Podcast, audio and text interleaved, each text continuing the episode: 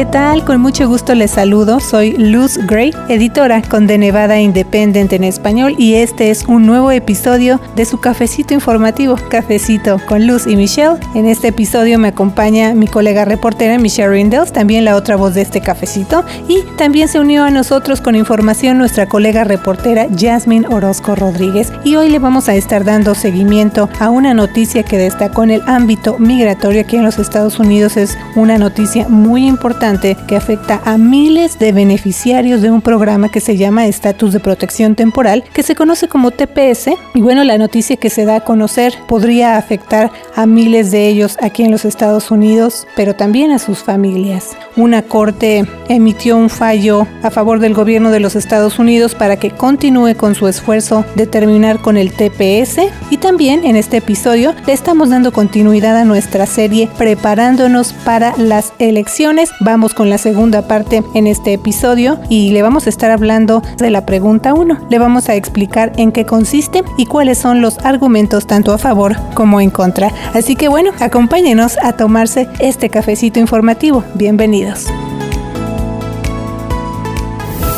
La decisión de esta corte es devastadora para nuestra comunidad de inmigrantes en Nevada. Los beneficiarios del TPS están indisolublemente vinculados a nuestras comunidades y nuestra economía. Forzar a estos nevadenses a salir del país, muchos de los cuales se desempeñan como trabajadores esenciales de primer frente durante esta pandemia del COVID-19, no solo pone a estos individuos nuevamente en peligro potencial, sino que también impacta significativamente las vidas de sus familias y nuestras comunidades locales. Ese es el mensaje que dio a conocer este martes la oficina del gobernador de Nevada para nuevos estadounidenses con respecto a la noticia generada este lunes acerca de un fallo de la Corte de Apelaciones que autoriza al gobierno federal a que continúe su plan de terminar el estatus de protección temporal o TPS para seis países, incluyendo El Salvador. Y de esto le vamos a informar a detalle aquí en Cafecito con Lucy Michelle, su programa de noticias y temas comunitarios. Bienvenidos a este cafecito informativo. Yo soy Michelle Rindels, periodista con The Nevada Independent en español. Visite nuestro portal de noticias en Internet.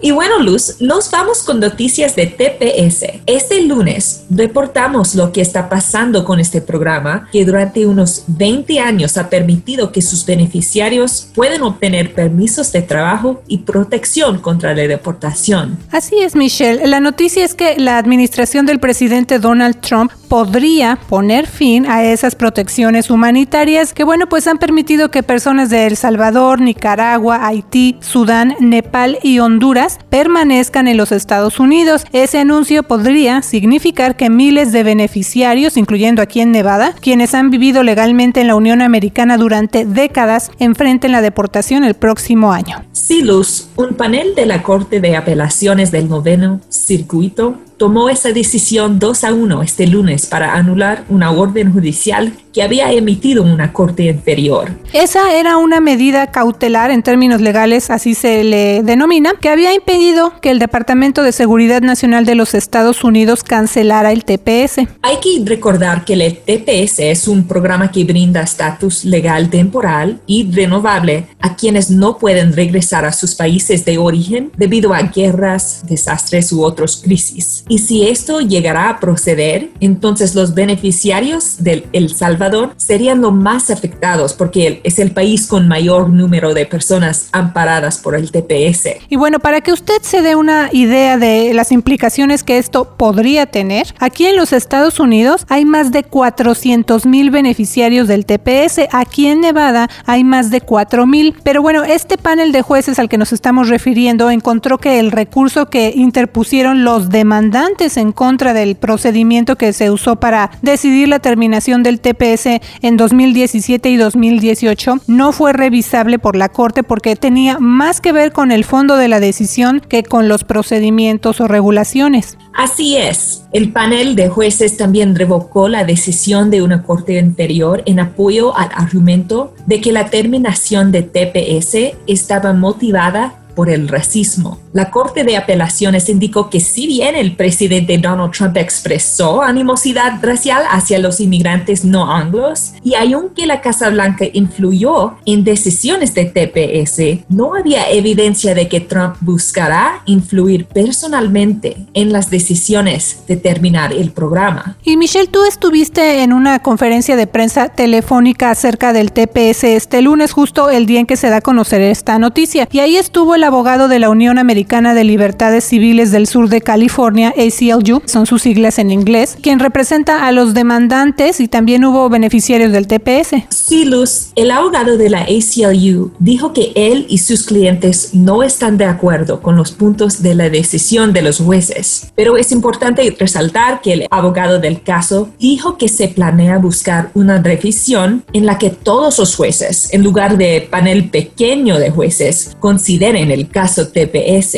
y así se pueden extender los plazos de vigencia de TPS para los seis países afectados. Eso si la Corte toma ese asunto. Sí, y para conocer más detalles entrevistamos a Michael Kagan, él es director de la Clínica de Inmigración de la Universidad de Nevada, Las Vegas, UNLV, y él nos dijo en esta charla que tuvimos con él que el fallo de la Corte que se anunció este lunes era un recordatorio de que si bien el sistema judicial puede ganar tiempo para los inmigrantes para que ellos apelen este caso, pues dice él que este sistema solo puede llegar hasta cierto punto, especialmente cuando el Congreso está estancado. Así que pues vamos a escuchar esta parte de la entrevista.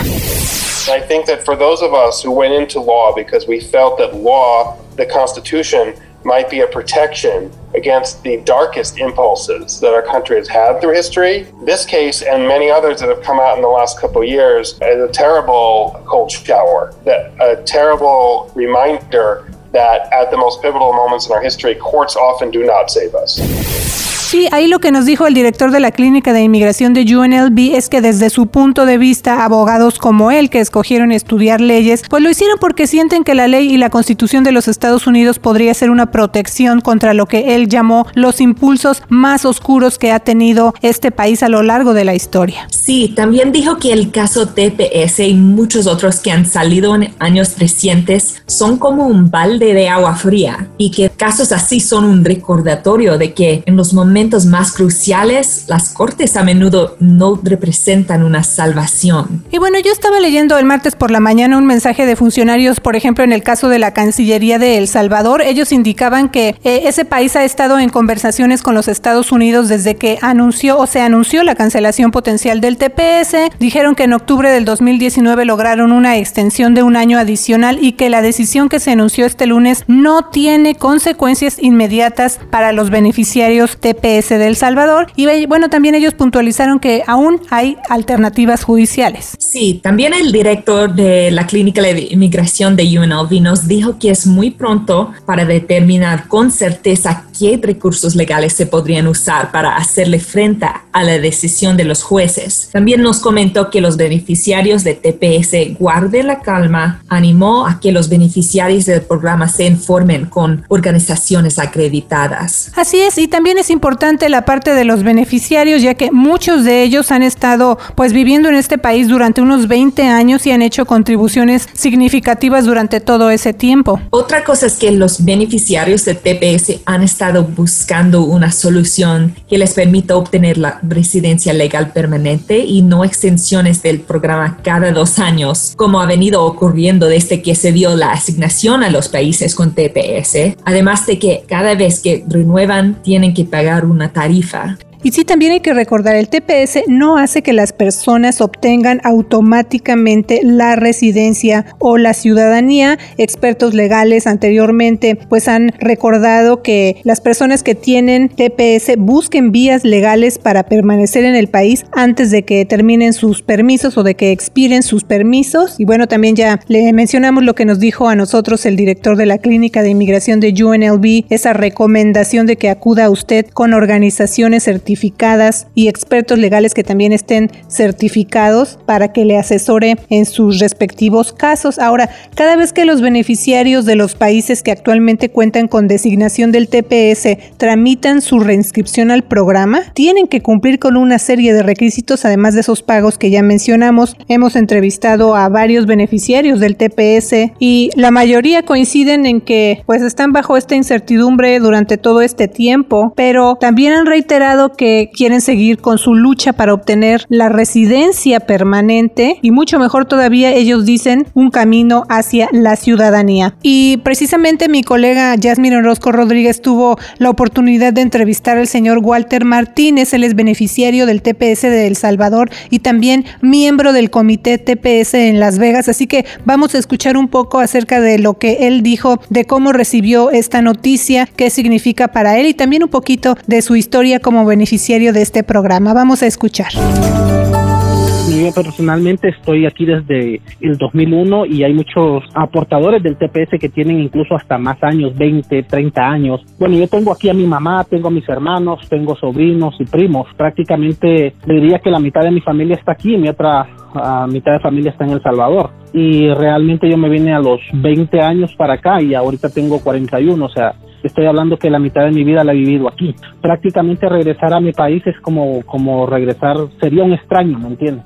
porque pues cuando uno viene a este país viene a buscar el sueño americano, que realmente es lo que yo creo que la mayoría de, inmigrantes venimos, a luchar por nuestras familias, a buscar un mejor futuro. Y, prueba de ello, pues es que muchos de nosotros ya nos establecemos aquí, incluso las familias que tienen hijos nacidos acá, que sería algo bien, bien fuerte para ellos, pues, ¿me entiendes? Ellos están prácticamente criados acá y, y sería un choque de cultura, ¿me entiendes? adaptarse a todo eso. Por ejemplo, ahorita como la Corte nos negó, eh, eh, falló en contra de nosotros, prácticamente estamos en la recta final de, que se nos termina el, plazo del permiso de trabajo y tenemos que ir viendo cómo hacemos, prácticamente buscar maletas y irnos. Eso es lo que dijo el presidente, ¿me entiendes? Aquí en Nevada realmente sí tenemos un apoyo de los senadores y congresistas, pero es un apoyo muy débil, ¿me entiendes? Entonces nosotros estamos buscando un apoyo fuerte, que ellos realmente digan, eh, eh, la gente del TPS es gente que, que necesita por, por los años de trabajo, por estar acá, ya una, una, una, una situación permanente, ¿me entiendes? Porque si bien es cierto, el permiso de trabajo es temporal, como lo dice, hemos pasado prácticamente 20 años así. Realmente muchos congresistas y senadores desconocían que era el TPS. Ahora creo que la mayoría ya sabe qué es eh, ya sabe quiénes somos, ¿me entiendes? Somos una fuerza laboral realmente, pues, realmente grande, ¿me entiende? Hay, hay incluso mucha gente que, que se mantuvo trabajando para esta pandemia, ha, tenido TPS, incluso yo no, pues trabajo en industria hotelera, pero prácticamente no descansé mucho tiempo, creo que estuve como un mes o casi dos meses fuera y, y tuvimos que regresar a trabajar, ¿me entiendes? Si no se puede hacer nada y tienen que regresar tantas personas, a sus países, ¿cuáles son las consecuencias? Eh, imagínense que para empezar, uh, creo que hay un porcentaje muy grande de, portadores de la gente del TPS que tenemos casa, tenemos mortgage, que pagamos el, el mortgage de la casa, incluso tenemos automóviles que gracias al esfuerzo pues podemos eh, tener en este país, entonces nos veríamos afectados económicamente acá, perderíamos, si no podemos vender las casas, perder casas, perder autos, gente que tiene negocios, hay, hay, un grupo también de, de, gente de TPS que tiene negocios y que emplea más personas también, ¿entiendes? Y también la, la, la educación de los, de los hijos o personas incluso con TPS que a lo mejor tienen, pueden tener alguna condición médica y que están recibiendo tratamiento médico acá y no lo puedan recibir en el país de, de, origen de nosotros, ¿me entiendes? Es, como le digo, es algo bien difícil para toda la comunidad. Y justo un día después de que se dio a conocer este dictamen de los jueces, este fallo de lunes, se realizó una conferencia de prensa en Las Vegas, encabezada por el Comité TPS Nevada, arriba Las Vegas Workers Center, y también estuvo presente la abogada de la Clínica de Inmigración de UNLV, Paloma Guerrero, beneficiarios del programa. Y vamos a escuchar precisamente un fragmento de esta conferencia de prensa que usted puede ver completa en las redes sociales de este comité de Nevada, TPS de Nevada. Y bueno, allí también se abordaron los planes que tienen los beneficiarios integrantes de este comité después de que se dio a conocer este dictamen. Vamos a escuchar. Todo el tiempo que tenemos acá en los Estados Unidos, queremos lo que nos merecemos. ¿Qué es lo que nos merecemos? Sí, señor. ¿Cuándo? Mi nombre es Miguel Barahona, soy miembro del comité TPS de Las Vegas, Nevada. Ahora quiero decir algo acerca de cómo vamos a transformar el coraje que tenemos, el enojo que tenemos, cómo lo vamos a transformar de una manera positiva para continuar con nuestra lucha. El Comité de Las Vegas, Nevada pertenece a una alianza que se llama Alianza Nacional del TPS. Somos aproximadamente entre 60 y 70 comités a nivel nacional. En el 2018 se hizo la alianza, lo que se llama Jornada por la Justicia. Ahora estamos preparando otra jornada. Tiene como título Vamos con todo. El autobús de la Jornada por la Justicia va a hacer un recorrido aproximadamente 54 ciudades a nivel nacional. Así es que un mensaje para los legisladores, los senadores, en las ciudades donde lleguemos pueden recibir una visita de nosotros. A lo mejor no sea un poco agradable, pero nosotros tenemos que hacer lo que tenemos que hacer, nuestro trabajo. Yo sé que el perfil de los tepecianos se ha elevado mucho en los últimos dos o tres años de lucha, pero todavía hay algunos legisladores y senadores por ahí que nos miran con desprecio, siempre igualmente influenciados por el gobierno. Ahí los estaremos tocando la puerta y les vamos a expresar lo que queremos, la residencia. La jornada por la justicia va a tener una duración de ocho semanas, empezando el 21 de septiembre de Los Ángeles. El final de la, de la jornada por la justicia será Washington, D.C. Y bueno, también recordarle, hay varios proyectos de ley en el Congreso, pero como ellos mismos indican, ninguno de estos esfuerzos han avanzado. Así que nosotros vamos a seguir muy de cerca lo que pase con el TPS y se lo vamos a estar informando aquí en Cafecito con Lucy Michelle. Siga pendiente con nosotros en The Nevada Independent en español.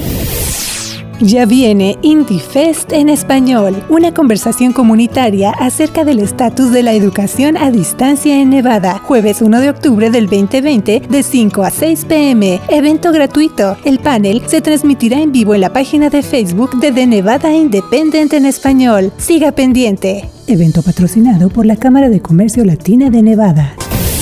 Como anunciamos al principio del programa, cada semana les vamos a estar presentando nuestra serie Preparándonos para las elecciones, para así estar mejor informados cuando llegue la hora de votar en Nevada. En la primera parte, le informamos acerca de los requisitos para votar y de la votación por correo. Así es, Michelle, ya mencionamos la fecha principal que es el 3 de noviembre, es el día de la elección general, pero también vamos a ver un periodo que se conoce como votación temprana para esa elección general y esto va a ser a partir del sábado 17 de octubre hasta el viernes 30 de octubre aquí en Nevada. Y hay que tener también muy presente que para poder votar, la persona tiene que ser ciudadano estadounidense, tiene que estar registrado para votar y tener 18 años o ser mayor de 18 años para el día de la elección. Sí, Luz, Nevada va a ampliar la votación por correo para este ciclo, igual que en las elecciones primarias que tuvimos en junio. Todos los votantes registrados activos en Nevada van a recibir automáticamente por correo una boleta electoral bajo la modalidad de ausencia, pero también los votantes van a ver una serie de preguntas en esa boleta. Básicamente son propuestas de ley donde el votante va a decidir si está de acuerdo o no con esas propuestas. Así que en la boleta va a haber un total de cinco preguntas. Así es, y hoy le vamos a presentar Entendiendo la pregunta 1 de la boleta electoral, medida que eliminaría a la Junta de Regentes de la Constitución de Nevada. Todo esto de qué se trata. Suena así como un poquito difícil de entender, ¿no? Y de eso se trata este programa, de que entendamos estas preguntas. Así que, ¿de qué se trata en particular esta pregunta 1? Desde su creación en 1864, la Constitución de Nevada ha forjado un lugar especial para la Junta de Regentes. Esa junta es un panel integrado por 13 miembros quienes se encargan de gobernar el sistema de educación superior del Estado. Hoy en día hay más de 100.000 estudiantes en el sistema de educación superior de Nevada. Y bueno, han pasado obviamente muchos años desde entonces, ¿no? Desde 1864, pero en las elecciones de este otoño, los votantes de Nevada podrán decidir con la pregunta 1 si esa fue la medida correcta. En otras palabras, o para entenderlo un poquito mejor, la pregunta 1 propone una medida electoral que eliminaría por completo de la Constitución de Nevada a ese cuerpo de regentes. Sí, Luz, esa propuesta empezó en 2017 con el nombre de AJR 5. Los legisladores estatales que la escribieron dicen que es una actualización muy necesaria para un sistema que ya es muy antiguo y que muy a menudo intenta protegerse de la responsabilidad y supervisión de otras ramas del gobierno. Ok, ya le explicamos de qué se trata la pregunta 1, pero también hay argumentos tanto a favor como en contra de esta propuesta. Por ejemplo, Michelle, ¿qué argumentos hay a favor de que sí se apruebe la pregunta 1? Sí, Luz. Los partidarios de la pregunta 1 también dicen que si se aprueba esta propuesta, se podría abrir una puerta para que se haga más moderno el sistema de educación superior, al permitir que la legislatura cambie la forma en que se elige a los regentes. Actualmente el sistema de Nevada es el único en los Estados Unidos que selecciona a todas sus regentes a través de elecciones generales. ¿Qué pasa con quienes no quieren que se apruebe la pregunta 1? Pues no hay opositores formales a la pregunta 1, pero sí hay muchos informales. Uno de ellos es el ex canciller Tom Riley y muchos de los propios regentes. Ellos dicen que esta medida es una solución en busca de un problema que inunda el sistema de educación superior de Nevada con trámites burocráticos y que realmente no se mejoran los resultados de los estudiantes. Los críticos también han argumentado que si los regentes son removidos de la Constitución de Nevada, entonces la legislatura eventualmente podría eliminar algunos puestos electos de regente y en lugar de eso recurrir a nombramientos. Y bueno, una cosa interesante acerca de esta iniciativa o esta propuesta es que ya se había intentado en el 2019 con un proyecto de ley que habría reducido a nueve el número de regentes y cuatro de esos puestos habrían sido designados por el gobernador. Pero bueno, ese proyecto de ley no persistió e incluso quienes están ahorita a favor de la pregunta 1 no están del todo de acuerdo sobre si la legislatura debería optar a futuro por regentes que se sean designados. También, aunque ningún grupo de profesores ha adoptado todavía una posición formal sobre la pregunta 1, algunos maestros de Nevada han expresado preocupaciones acerca de que la enmienda no va a proteger adecuadamente la libertad académica Así que los legisladores aprobaron la pregunta 1 en las sesiones de 2017 y 2019 y con eso se dejó a la votación que vamos a tener ese noviembre como el único obstáculo que queda antes de que la enmienda entre en vigor. Entonces recuerde usted cuando vaya a votar y vea la pregunta 1 ahí en la boleta electoral,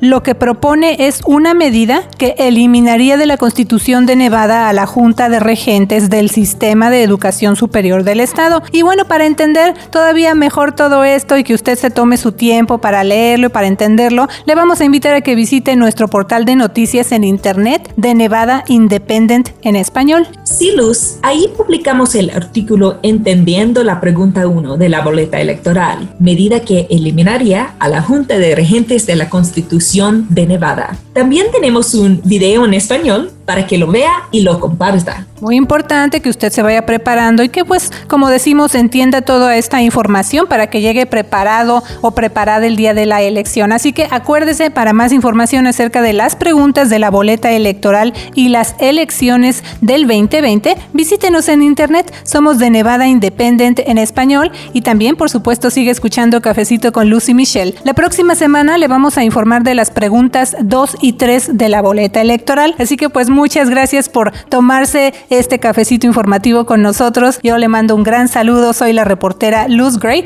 y por cierto Michelle, muchas felicidades por el reconocimiento que te otorgó esta semana la Asociación de Prensa de Nevada por tu trabajo en la serie que escribiste acerca de la industria de la marihuana en Nevada. Michelle, con ese trabajo que tú haces eh, acerca de esta industria de la marihuana en Nevada, pues también hemos podido informar en español lo que pasa en esa área aquí en el estado. Felicidades. Gracias, Luz.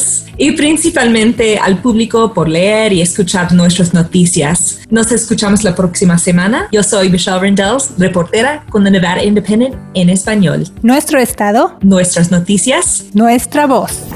Gracias por habernos acompañado a una emisión más de Cafecito con Luz y Michelle. Un programa de noticias y temas comunitarios producido por The Nevada Independent en español. Un sitio informativo, no partidista y sin fines de lucro, enfocado a un periodismo ético.